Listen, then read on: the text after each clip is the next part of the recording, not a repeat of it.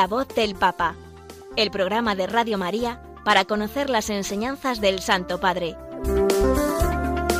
Un espacio dirigido por el Padre Mario Ortega.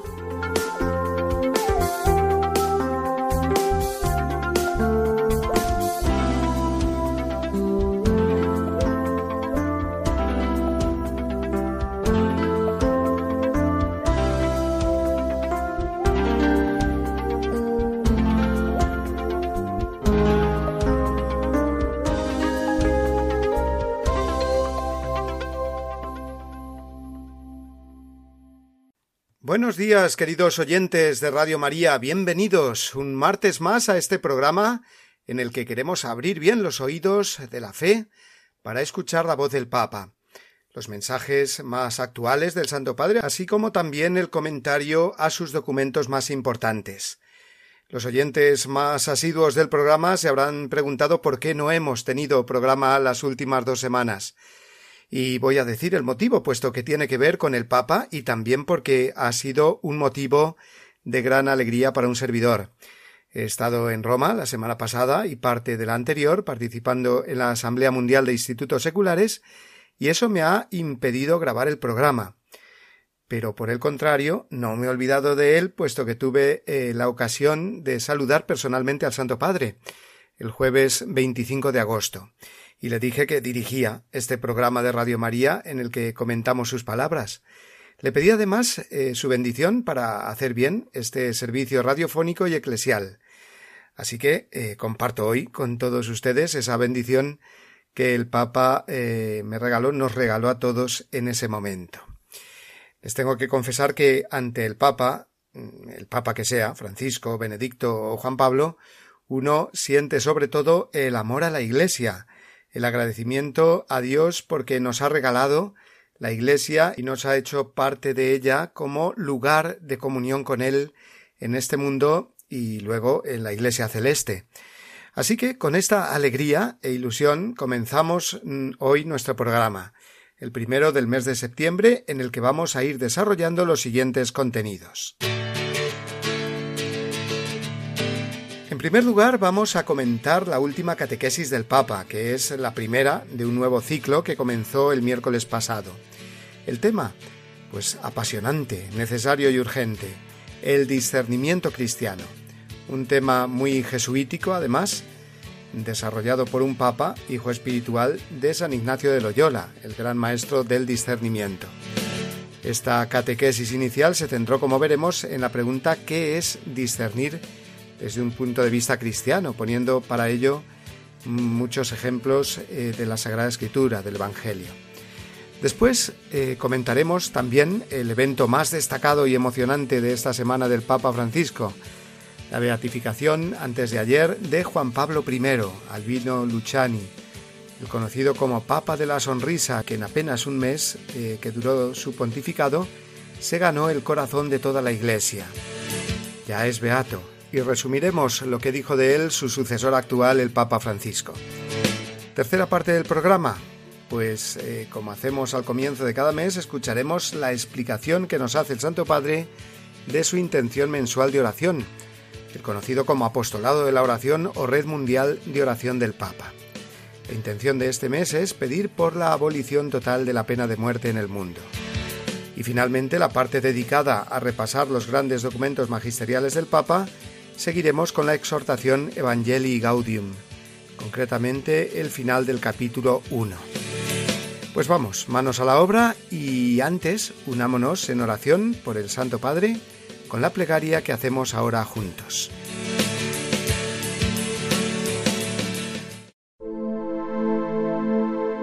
Oración por el Papa Francisco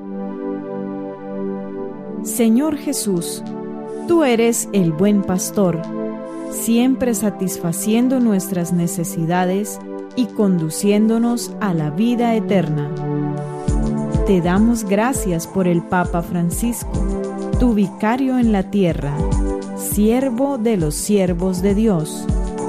Dale santidad y fuerza para llevar a cabo su misión y que sea para el mundo un signo de tu amor y una clara voz de verdad de justicia y de la santidad de la vida humana. Que todo lo que diga y haga nos acerque más a ti, que vives y reinas por los siglos de los siglos. Amén.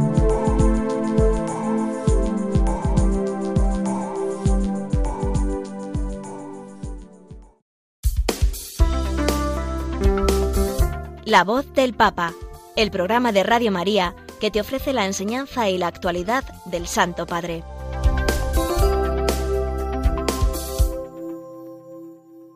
El miércoles pasado, en el contexto de las audiencias generales y de las catequesis eh, que imparte el Papa, eh, Francisco comenzó un nuevo ciclo de catequesis sobre el importante tema del discernimiento, es decir, esa preparación eh, que tenemos que tener siempre activa para elegir eh, nuestra vida, tanto las cosas eh, pues menos importantes como las más importantes, esa capacidad para decidirse, para sopesar, para ponderar, todos estos podrían ser sinónimos de esa palabra discernimiento, que es la que el Papa, repito, pues va a ir desglosando, analizando a lo largo de este nuevo ciclo de catequesis.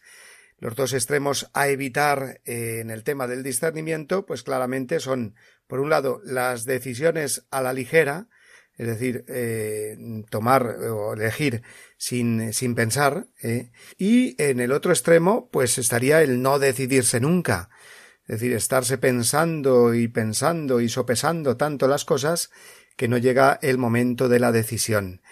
Por lo tanto, el discernimiento eh, es el, sano equilibrio, ese proceso más corto o más largo que un cristiano siempre tiene que hacer a la luz de lo que Dios eh, le muestra y que concluye en una toma eh, de decisión libre. Es un tema típico mm, de toda la tradición cristiana, de la moral y de la espiritualidad, porque se trata de elegir el bien conveniente, la verdad para ser lo que queremos ser, o mejor dicho, para eh, ser lo que Dios quiere que seamos.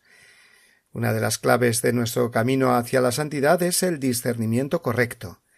Los santos han sido grandes discernidores.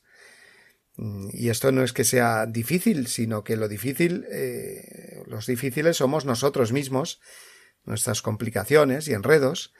En este sentido, discernir es desenredar toda esa maraña de pensamientos, pasiones, emociones, tentaciones, en todo ese complejo mundo interior del alma intervienen eh, el buen espíritu de Dios y el mal espíritu que viene eh, del demonio, del maligno, como explica muy bien San Ignacio de Loyola en sus reglas de discernimiento que expone en su biografía y más aún en sus ejercicios espirituales. En fin, que como vemos el Papa ha elegido muy bien el tema. Tenemos por delante, seguro, unas catequesis muy pero que muy interesantes sobre un tema utilísimo y urgentísimo, que conecta directamente con la libertad y la responsabilidad del ser humano, tanto de cara a Dios como de cara también a los demás. Estamos en un mundo que no discierne, que no sabe discernir, que se deja llevar por las primeras impresiones eh, o emociones muy primarias y por lo tanto toma decisiones muy precipitadas o también por lo contrario, como decíamos antes, un mundo que se muestra muy indeciso, que tiene miedo a decidirse, sobre todo si se trata de elecciones que eh, comprometen completamente. El discernimiento es un tema esencial, nos recuerda el Papa desde el principio de su catequesis del miércoles pasado. Estamos discerniendo continuamente, dice, ya que tenemos que elegir continuamente. Unas veces eh, son cosas más banales y otras se trata de decisiones más trascendentes, pero tanto unas como las otras van formando día a día nuestro proyecto de vida. Y no solo, dice Francisco, sino que también van concretando nuestra relación con Dios. Vamos a verlo. Y vamos a verlo desde el Evangelio. Así lo plantea el Papa eh, en sus catequesis, mostrándonos distintos ejemplos en los que Jesús nos habla del discernimiento con imágenes tomadas de la vida cotidiana. Por ejemplo, describe al pescador que selecciona los peces buenos y descarta los malos, o al mercader que sabe identificar entre muchas perlas la de más valor, o el que arando un campo encuentra algo que resulta ser un tesoro. Escuchemos cómo eh, lo dice el Papa con sus palabras. Como un ejercicio de la inteligencia, anche di perizia e anche. A la luz de estos ejemplos, el discernimiento se presenta como un ejercicio de inteligencia, de habilidad y también de voluntad para aprovechar el momento favorable. Son condiciones para hacer una buena elección. Y también hay un coste necesario para que el discernimiento sea operativo. Para desempeñar su oficio, lo mejor posible, el pescador cuenta con la fatiga, las largas noches en el mar y el descarte de una parte de las capturas, aceptando una pérdida de ganancias por el bien de los destinatarios. El comerciante de perlas no duda en gastar todo para comprar esa perla. Y lo mismo hace el hombre que ha tropezado con un tesoro, situaciones inesperadas e imprevistas en las que es imprescindible reconocer la importancia y la urgencia de una decisión que hay que tomar.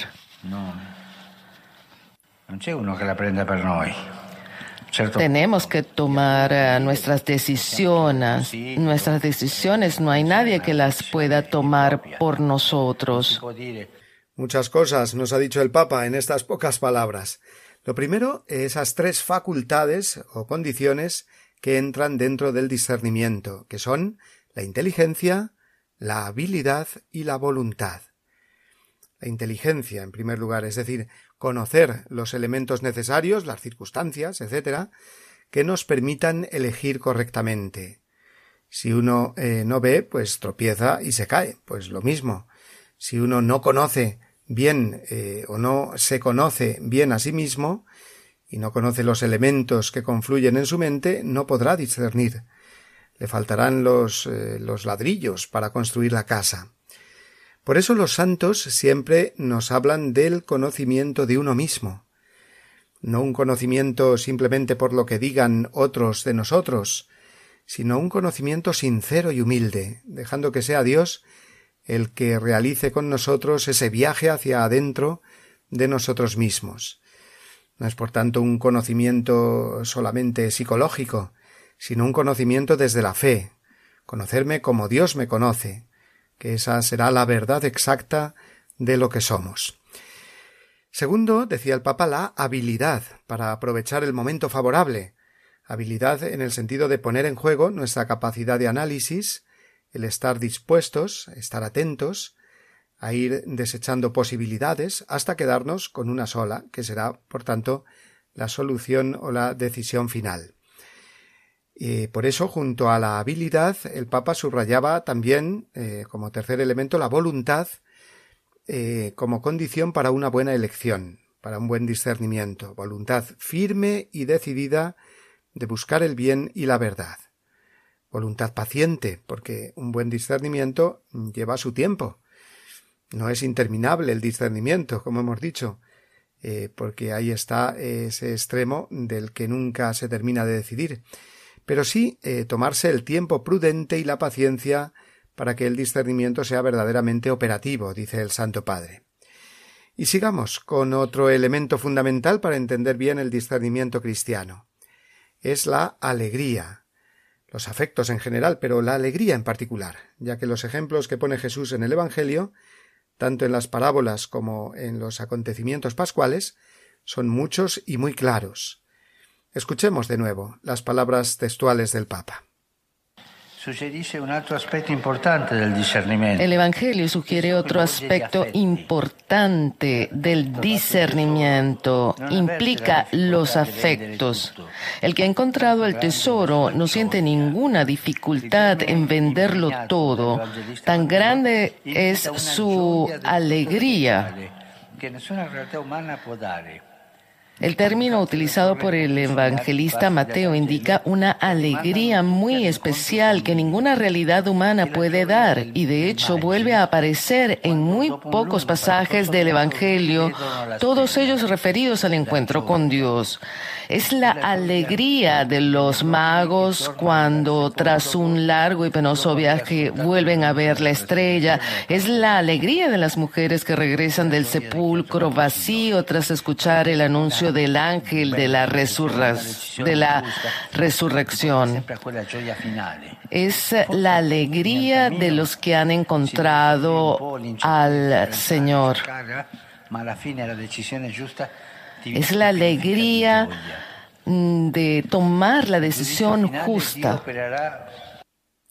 Sin duda el Papa, como buen jesuita que es, eh, tiene en mente la primera regla del discernimiento que propone San Ignacio en sus ejercicios espirituales, que es justamente esta, la decisión que tiene como fruto eh, la alegría profunda y sincera en nuestro interior eh, y que demuestra que ha sido una buena decisión, una decisión según el buen espíritu. San Ignacio eh, dice así textualmente Propio es de Dios y de sus ángeles en sus mociones dar verdadera alegría y gozo espiritual, quitando toda tristeza y turbación que el enemigo induce, del cual es propio luchar contra tal alegría y consolación espiritual, trayendo razones aparentes, sutilezas y asiduas falacias. Esta es la primera regla de discernimiento ignaciano. Después, eh, sigue diciendo el Papa Francisco, también hay que considerar el discernimiento que Dios mismo realizará con nosotros en el juicio final, como indica el mismo Evangelio. Separará a las ovejas de las cabras, o el trigo de la cizaña. Por eso, eh, teniendo en cuenta este discernimiento de Dios sobre nosotros, eh, que se ha de dar, hemos de discernir nosotros bien para que nos cuente al final entre las ovejas y entre el trigo y no entre las cabras o la cizaña. Por eso es tan importante saber discernir, sigue enseñando el Santo Padre. Las grandes elecciones pueden surgir de circunstancias que a primera vista aparecen secundarias, pero que resultan ser decisivas. Y Francisco pone como ejemplo el encuentro mm, dentro de la vida cotidiana, podríamos decir, de Juan y Andrés, eh, los apóstoles, con Jesús, cuando le preguntaron aquello de Maestro, ¿dónde vives? Y Jesús les contestó Venid y lo veréis. Pues eh, de un episodio tan aparentemente simple, la vida de estos dos hombres cambió totalmente y su respuesta se convirtió en la decisión más profunda de su vida, la que les cambió el rumbo y les llevó al encuentro con Jesús. Luego tomar una decisión correcta, después de un camino de discernimiento, es hacer ese encuentro personal o tener ese encuentro personal con Jesús. El discernimiento personal es la demostración de que somos libres, de que Dios nos ha hecho libres y nos quiere siempre libres. Y por eso, mm, también dice finalmente el Papa, mm, el discernimiento lleva siempre consigo un esfuerzo, una fatiga, el discernimiento es una cosa ardua. No nos encontramos con la vida hecha, empaquetada, dice. Hemos de irla construyendo a base de decisiones y decisiones concretas que implican siempre renuncias y compromisos. Como el que encuentra la perla de gran valor, dice la parábola, no le importa vender todo eh, para comprarla. Si hubiera estado apegado a sus posesiones, si no hubiera hecho el esfuerzo de venderlas, pues no hubiera podido decidir correctamente y se hubiera quedado sin la perla más valiosa. Escuchemos de nuevo a Francisco. Dios nos invita a evaluar y elegir. Nos ha creado libres y quiere que ejerzamos nuestra libertad. Por lo tanto, discernir es un reto. A menudo hemos eh, tenido una experiencia elegir algo que nos parecía bueno y en cambio no lo era, o saber cuál era nuestro verdadero bien y no elegirlo. Dios da all'uomo una precisa instrucción. El hombre, a diferencia de los animales, puede equivocarse, puede no querer elegir correctamente. La Biblia lo demuestra desde sus primeras páginas. Dios da al hombre, al hombre una instrucción precisa. Si quieres vivir, si quieres disfrutar de la vida, recuerda que eres una criatura, que no eres el criterio del bien y del mal, y que las elecciones que hagas tendrán una consecuencia para ti, para los demás más y para el mundo. Puedes hacer de la tierra un magnífico jardín o puedes convertirla en un desierto de muerte. El discernimiento es faticoso, ma indispensable per vivir. El discernimiento es agotador, pero indispensable para vivir.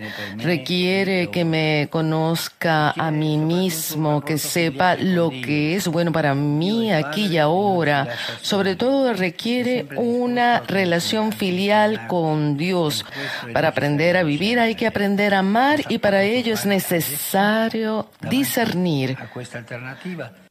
Quedémonos con esta última frase. Para aprender a vivir hay que aprender a amar y para ello es necesario discernir. Nos indica que el buen discernimiento está en la base de la felicidad. Es eh, el buen comienzo para encaminarse hacia la meta. Y es una frase que nos indica además muy bien por dónde irán las próximas catequesis del Papa sobre el discernimiento que seguiremos comentando aquí cada semana tratando de sacarles todo el jugo. Ahora lo que vamos a hacer para terminar este apartado del programa es escuchar el resumen que hizo el Papa en español. Aprovechemos que tenemos un Papa eh, de habla hispana, ya que en el resto de resúmenes eh, a los fieles de otras lenguas, el Papa los hace siempre en italiano. Pues vamos a escuchar las palabras eh, de resumen del Papa. Queridos hermanos y hermanas, Hoy iniciamos un nuevo ciclo de catequesis sobre el tema del discernimiento. Jesús nos lo presenta con imágenes de la vida ordinaria. El hombre que trabaja en el campo, los pescadores que seleccionan los peces. Estas parábolas nos presentan el discernimiento como ejercicio de la inteligencia y de la voluntad, en el que también se involucran los afectos. El hombre, haber encontrado el tesoro, se llena de alegría y por tal motivo, habiendo sopesado bien la situación, vende todo lo que tiene y compra el campo. Es muy importante aprender a discernir, porque cada acción que realizamos, especialmente en los momentos cruciales de nuestra vida, tiene consecuencias trascendentes para uno mismo, para los otros y para el mundo. Así aprendemos a conocernos y a conocer y amar lo que es bueno en cada momento. Dios quiere que ejercitemos la libertad que Él mismo nos ha dado, construyendo nuestra vida con cada decisión, lo que se convierte en una tarea exigente. Él nos sostiene en este camino y quiere ser amado desde la libertad y no imponiendo su voluntad.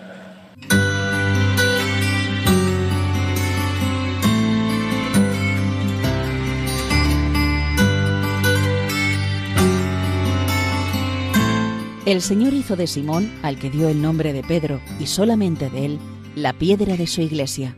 Le entregó las llaves de ella, lo instituyó pastor de todo el rebaño.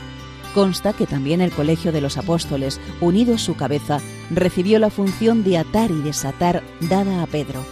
Este oficio pastoral de Pedro y de los demás apóstoles pertenece a los cimientos de la Iglesia. Se continúa por los obispos bajo el primado del Papa. Catecismo de la Iglesia Católica, número 881.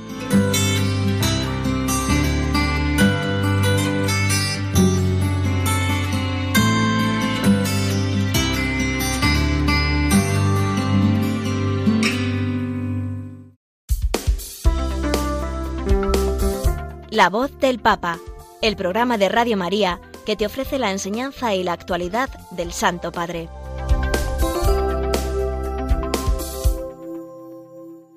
Jornada histórica la que se vivió el pasado domingo en la Plaza de San Pedro, ya que si lo es cualquier beatificación o canonización, más aún la subida a los altares de un papa, por el significado tan eclesial y tan universal que esto tiene.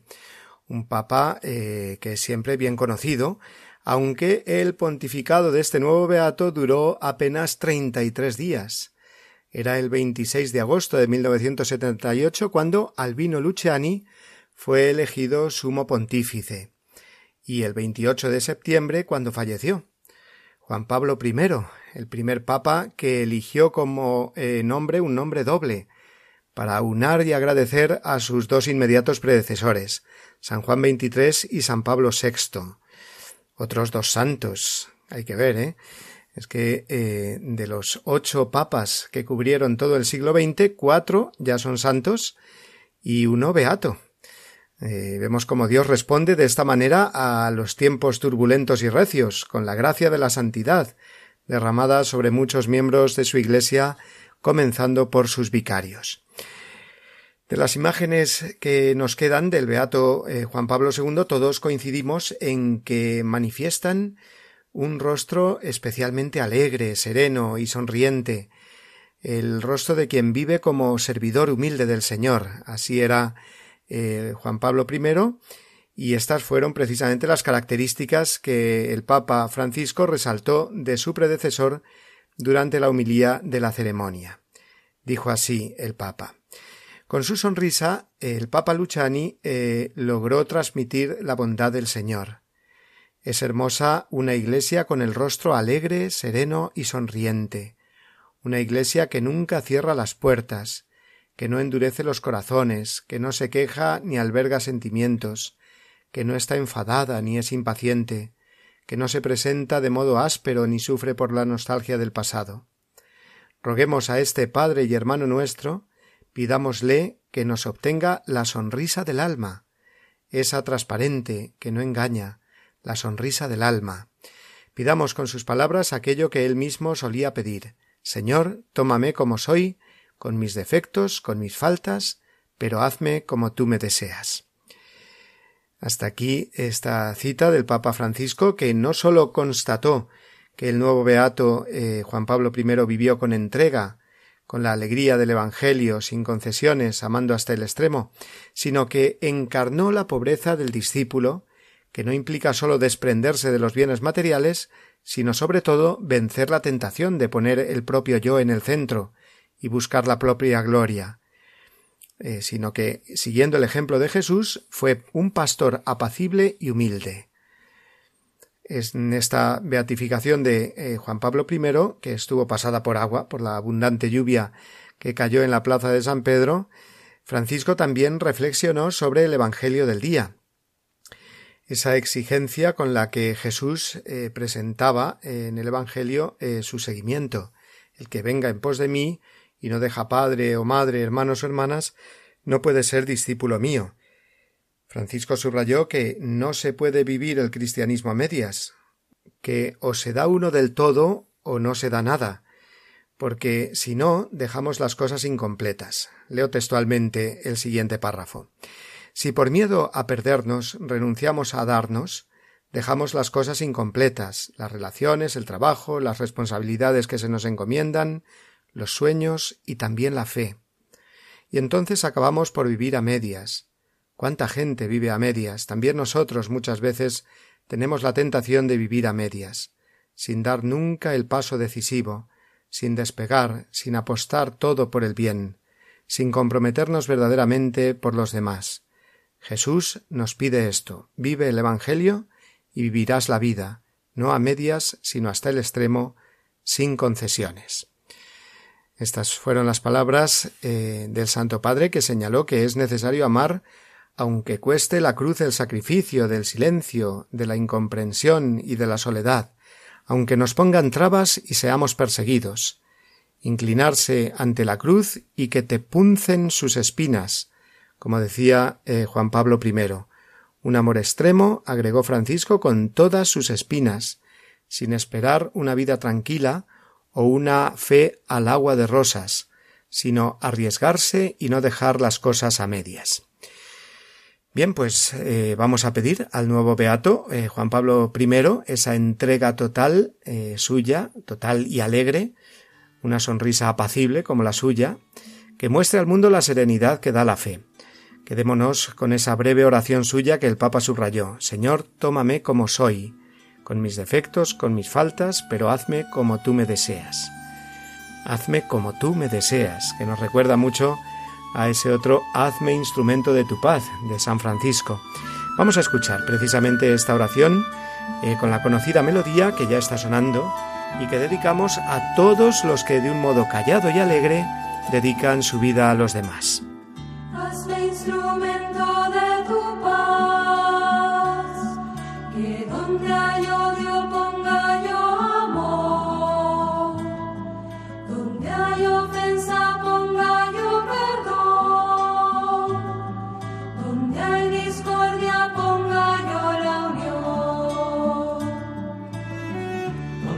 haya duda ponga fe, donde haya error ponga yo verdad, donde hay tristeza ponga yo alegría, donde hay tinieblas ponga yo la luz.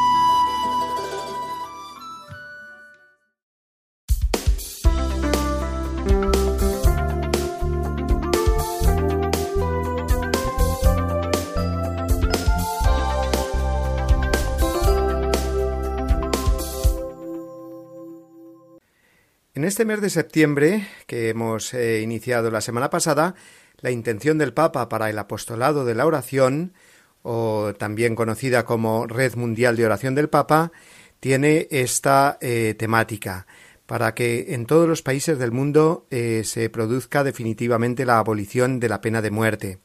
En la grabación de este mes, el Papa no solamente expresa la mm, petición de oración, sino que también expone brevemente, pero de forma muy clara, los principios jurídicos, eh, morales y evangélicos respecto a este tema tan controvertido, pero en el que la Iglesia es clara. Pide para todo el mundo, para todos los países, la abolición de las leyes que permiten eh, la pena de muerte. Vamos a escuchar al Papa en el vídeo con su intención de oración para el mes de septiembre. Cada día crece más en todo el mundo el no a la pena de muerte. Para la Iglesia esto es un signo de esperanza. Desde un punto de vista jurídico, no es necesaria. La sociedad puede reprimir eficazmente el crimen sin quitar definitivamente a quien lo cometió la posibilidad de redimirse. Siempre, en toda condena, debe haber una ventana de esperanza. La pena capital no ofrece justicia a la víctima, sino que fomenta la venganza y evita toda posibilidad de deshacer un posible error judicial. Por otro lado, moralmente la pena de muerte es inadecuada destruye el don más importante que hemos recibido, la vida.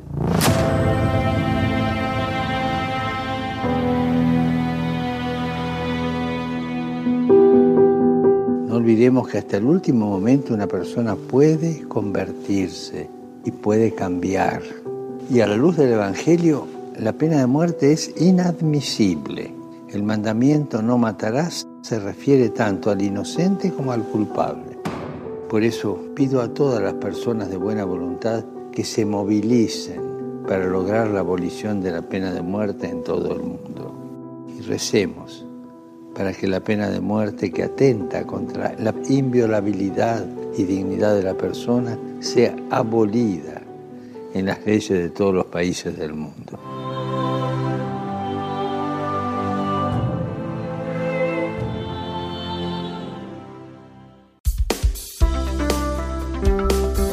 La voz del Papa, el programa de Radio María que te ofrece la enseñanza y la actualidad del Santo Padre.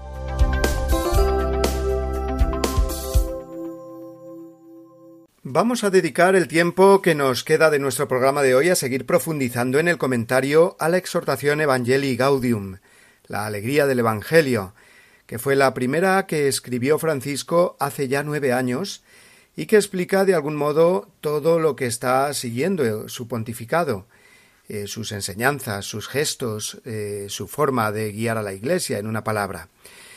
Creo que es eh, muy importante releer esta exhortación apostólica inicial para entender bien al Papa Francisco. Es claro y notorio que no siempre se leen o entienden bien algunas palabras suyas, gestos o decisiones del actual pontífice, y que ahí está siempre el maligno para meter cizaña y crear confusión y división en la Iglesia.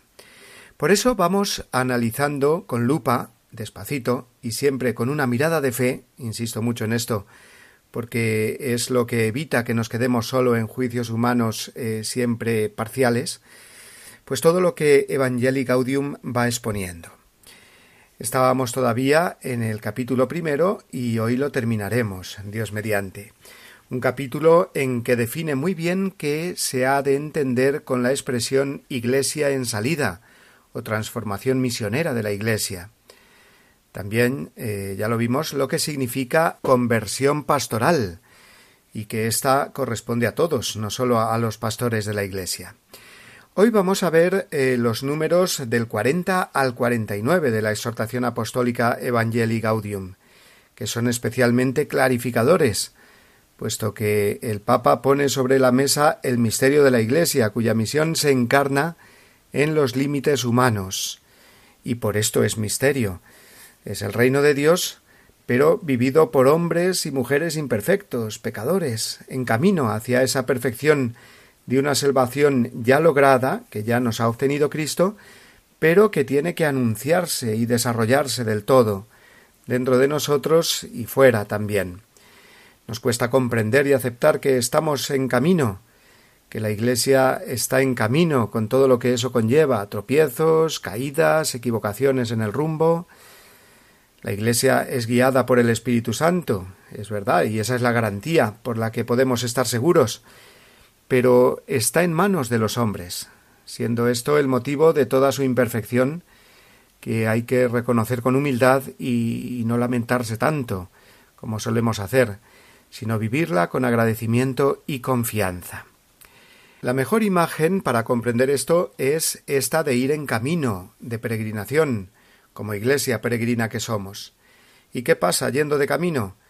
Pues eh, que tenemos que llegar al final, sabemos bien la meta y el camino que conduce a ella, pero hemos de ir juntos. Habrá quienes quieran correr más, despreocupándose de los más lentos o torpes, o incluso culpándoles de que no se va eh, tan rápido como se debiera.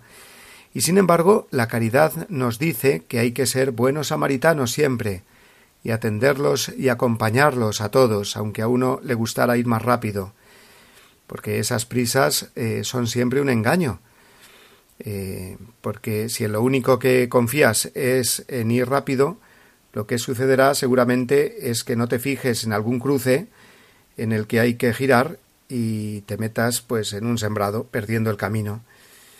El pararnos a veces, dice el Papa, el esperar al más lento, al último, nos permitirá ver mejor y además mm, descansar de paso.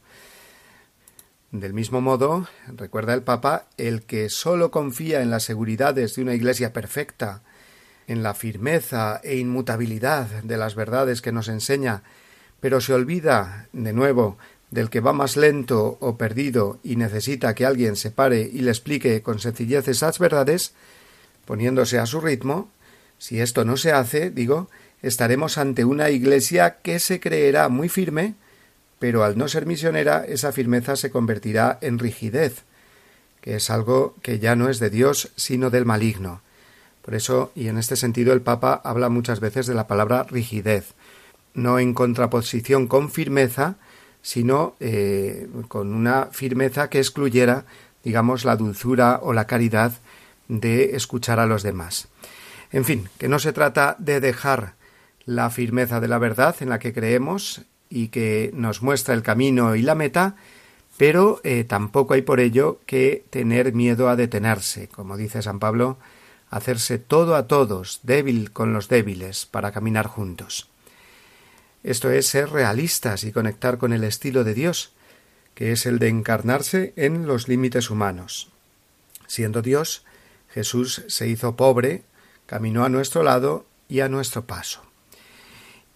¿Y cuáles son esos límites humanos en los que ha de caminar y moverse la Iglesia misionera?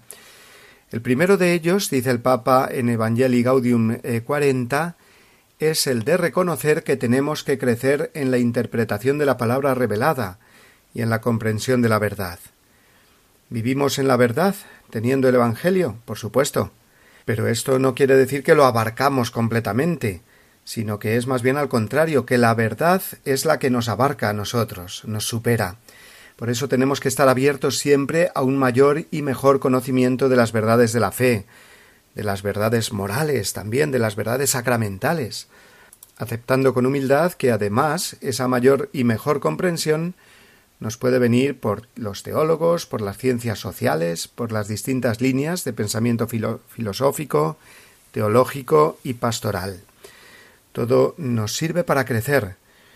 Esto, eh, que puede sonar extraño a no pocos, no es relativismo, ni mucho menos. Es simplemente aceptar el primero de los límites humanos, que es el que no sabemos todo, o que es más lo que desconocemos que lo que sabemos. Eh, y esto no es negar en ningún modo lo que sabemos. El Papa subraya esta idea con eh, las siguientes palabras, leo textualmente. A quienes sueñan con una doctrina monolítica defendida por todos sin matices, esto puede parecerles una imperfecta dispersión, pero la realidad es que esa variedad ayuda a que se manifiesten y desarrollen mejor los diversos aspectos de la inagotable riqueza del Evangelio. Y ya en el número siguiente, el 41, eh, Francisco pone el foco en distinguir entre la verdad conocida y el lenguaje con el cual se expresa. La Iglesia misionera en salida ha de prestar continua atención para intentar expresar las verdades de siempre, ojo, las verdades de siempre, pero en un lenguaje que permita advertir su permanente novedad. Esta era una idea además muy de San Juan Pablo II, cuando mm, decía que la nueva evangelización exigía buscar nuevas expresiones, nuevo lenguaje, junto con los nuevos métodos y un nuevo ardor. Precisamente eso para transmitir las verdades inmutables del Evangelio. Es decir, que lo inmutable es la verdad, no el lenguaje ni las expresiones, que se pueden quedar obsoletas y perder así su eficacia comunicadora. Entonces no evangelizamos, no hacemos llegar el Evangelio al mundo, que es eh, nuestro fin principal. Esto nos expresa un segundo límite o dificultad y es que tenemos que admitir que la percepción de la verdad del Evangelio va más allá de la claridad eh, con que puedan percibirse las razones y los argumentos, es decir, que no podemos convertir nunca las enseñanzas de la Iglesia en algo fácilmente comprendido, porque hace eh, falta también una adhesión del corazón, no sólo de la mente. El discípulo misionero tiene que ayudar al corazón de las personas para que conecten con el Evangelio, no sólo a la mente, para que lo entiendan. Esto lo explica el Papa en el número 42. Y el número 43 eh, prosigue diciendo que es necesario entonces un discernimiento para reconocer costumbres propias no directamente ligadas al núcleo del Evangelio, costumbres que pueden ser muy buenas, muy bellas, que durante mucho tiempo han servido para comunicar el Evangelio, pero que ahora a lo mejor ya no se muestran tan eficaces. Porque el fin no es conservar a toda costa eh, las tradiciones, sino comunicar el Evangelio. Y ojo, Eh, de ahí no concluir eh, tampoco con que todas las tradiciones y costumbres antiguas ya no valen, ni mucho menos. Eso sería igual de erróneo. Hay que discernir, revisar sin miedo, dice el Papa, pero también sin prejuicios ideológicos que ya por el hecho de ser algo antiguo, pues lo desechan. O sea que, por un lado, ni tan rígidos para conservar una costumbre por encima de todo, ni tan laxos o ligeros para despreciarla así porque sí. Todo lo que sea enfrentarnos entre unos y otros, entre tradicionalistas y progresistas, como se suele etiquetar, es algo que nos cierra y perjudica a todos. Ya el etiquetar de ese modo es negativo y va en prejuicio de la caridad. Lo que tenemos que tener claro unos y otros, los que en el mismo camino o barca en que estamos que es la Iglesia peregrina, defiendan más la unidad y la verdad, y los que pongan más su fuerza en la diversidad y en las expresiones de esa verdad, es que las dos cosas, unidad y pluralidad, tienen un mismo origen, que es el Espíritu Santo. Manteniendo bien unidos con cada mano estos dos polos, es como la Iglesia será auténtica y realmente misionera no olvidando su fin principal, que es, como decimos, ser misionera, anunciar el Evangelio. Por tanto, dice el Papa textualmente, sin disminuir el valor del ideal evangélico, hay que acompañar con misericordia y paciencia las etapas posibles de crecimiento de las personas, que se van construyendo cada día. Un pequeño paso en medio de los grandes límites humanos puede ser más agradable a Dios que la vida exteriormente correcta de quien transcurre sus días sin enfrentar importantes dificultades. Y sigue más adelante, número 45, diciendo Un corazón misionero sabe de esos límites y se hace débil con los débiles, todo para todos. Nunca se encierra, nunca se repliega en sus seguridades, nunca opta por la rigidez autodefensiva. Sabe que él mismo tiene que crecer en la comprensión del Evangelio y en el discernimiento de los senderos del Espíritu y entonces no renuncia al bien posible, aunque corra el riesgo de mancharse con el barro del camino. El Papa sigue después eh, hablando mm, de la Iglesia en salida, diciendo que es una Iglesia siempre abierta, también físicamente, es decir, aquí dice claramente que los templos han de estar abiertos el mayor tiempo posible, para que si alguien quiere eh, entrar, eh, siguiendo una posible moción del espíritu, no se encuentre, dice el Papa, con la frialdad de las puertas cerradas. Pero no se trata sólo de las puertas de los templos, dice, sino que hay otras puertas que tenemos que ver eh, cómo las podemos abrir más para recibir a las personas. Las puertas de los sacramentos, de las distintas comunidades o movimientos, que no sean nunca cerrados, sino un lugar de acogida, como la casa del padre del hijo pródigo, que permanecía abierta porque el padre todos los días salía al encuentro de su hijo. ¿Que corría el riesgo de que entrara algún ladrón aprovechando la circunstancia? Pues sí, pero lo que más quería el padre era a su hijo, recuperarlo, no mantener intactos sus bienes materiales. Y así el Papa concluye el capítulo eh, primero de Evangelii Gaudium en el número 49 con esa ya tan famosa afirmación de que prefiere una iglesia accidentada, herida y manchada por salir a la calle a una iglesia enferma por el encierro y la comodidad de aferrarse a las propias seguridades.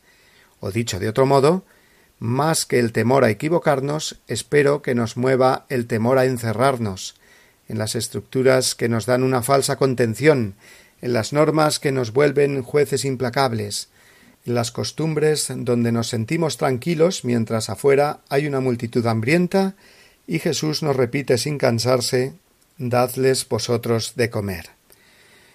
Pues aquí lo dejamos por hoy y el martes que viene, si Dios eh, quiere, comenzaremos el capítulo segundo de Evangelii Gaudium que se titulará En la crisis del compromiso comunitario.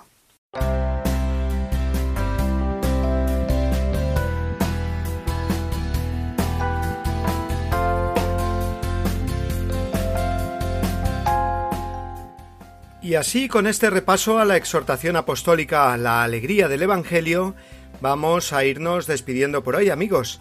Hemos tenido tiempo durante la hora que el Señor nos ha regalado esta mañana de comentar esa primera catequesis del nuevo ciclo sobre el tema del discernimiento que el Papa ha comenzado y que continuará mañana en la audiencia general de los miércoles. También hemos recordado al nuevo Papa Beato con el que cuenta la Iglesia, el Papa de la sonrisa serena y alegre, como lo definió Francisco, que es el Papa Juan Pablo I. Hemos querido hacer nuestra esa frase oración suya eh, en la que dice, Señor, tómame como soy, con mis defectos, con mis faltas, pero hazme como tú me deseas.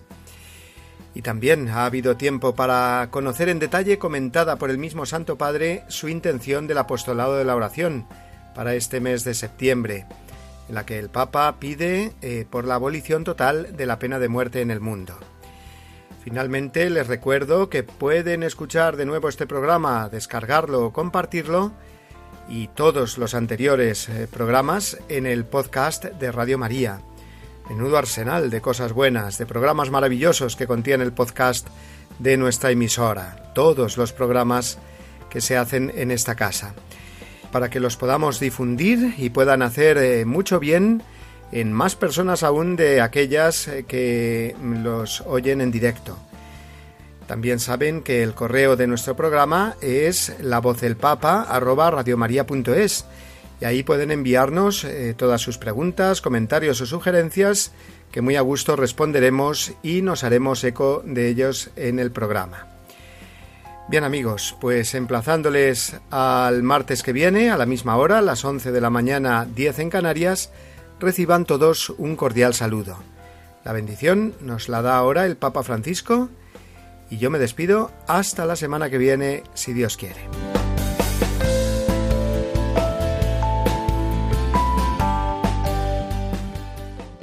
Les deseo lo mejor, que Dios los bendiga y no se olviden de rezar por mí. Gracias.